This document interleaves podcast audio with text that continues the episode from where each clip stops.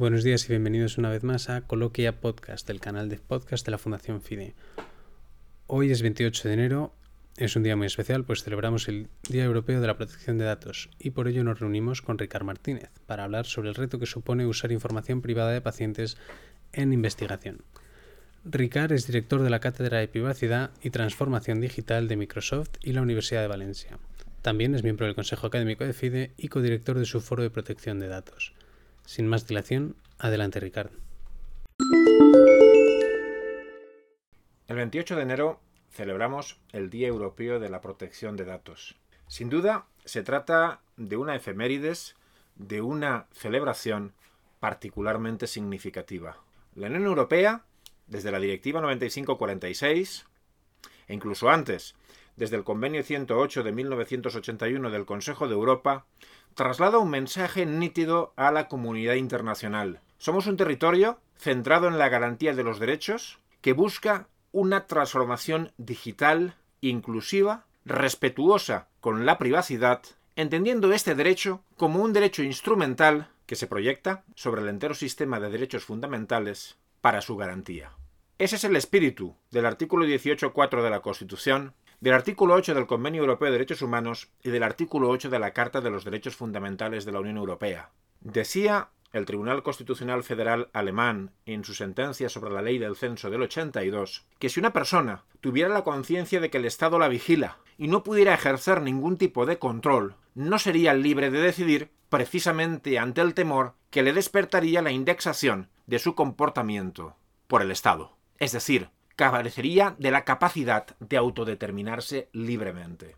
Este sin duda es el espíritu que alienta la constante y reiterada jurisprudencia del Tribunal Europeo de Derechos Humanos en la materia y la reciente jurisprudencia del Tribunal de Justicia de la Unión Europea, garantizar nuestras libertades. Pero este derecho se inserta en un complejo proceso de transformación de nuestra sociedad y de nuestra economía, la llamada Cuarta Revolución Industrial, la transformación digital de nuestras organizaciones, la llegada de las tecnologías basadas en inteligencia artificial, la biónica, la domótica, la robótica. En realidad, las capacidades de almacenamiento y procesado cada vez más masivo, cada vez más rápido, cada vez más intensivo de cualquier tipo de datos, incluido los datos de carácter personal, está cambiando nuestra percepción del mundo y está empujando de modo exponencial el avance de la ciencia. En este contexto, el derecho fundamental a la protección de datos, en mi opinión, alcanza una nueva dimensión, ya que no se trata solo de recoger aquella vieja filosofía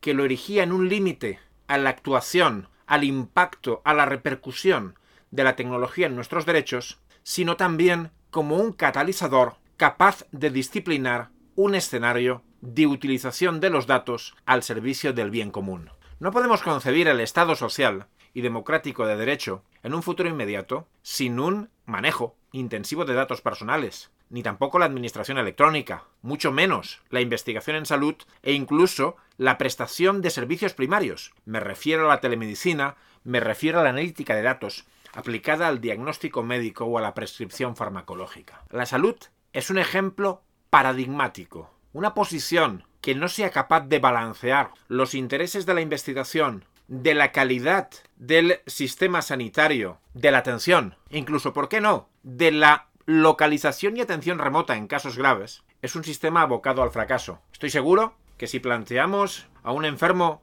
la posibilidad de monitorizar sus constantes, de ofrecerle ayuda automática en cuanto un sistema detecte, eh, por ejemplo, un infarto, de un mundo en el que la atención remota pueda ser una realidad y en el que la asignación de una cama de hospital no dependa de nuestro hospital de referencia, sino de aquel en el que, eh, perdonen la exageración, nos va a salvar la vida, el paciente estaría dispuesto a renunciar a su privacidad. Y sin embargo, esto no es necesario. Disponemos, gracias al Reglamento General de Protección de Datos y al desarrollo normativo nacional, de un escenario, de un ecosistema que puede permitir conciliar el derecho fundamental a la protección de datos y la innovación y la transformación de la sanidad. En ese sentido, desde la Cátedra de Privacidad y Transformación Digital, en colaboración con Fundación 29 y auspiciados eh, por Microsoft y otras entidades, hemos sido capaces de desarrollar un portfolio, un modelo de tratamiento de los datos a través de entornos de Open Data controlados. Se trata de un ejemplo muy básico, pero que resume un mensaje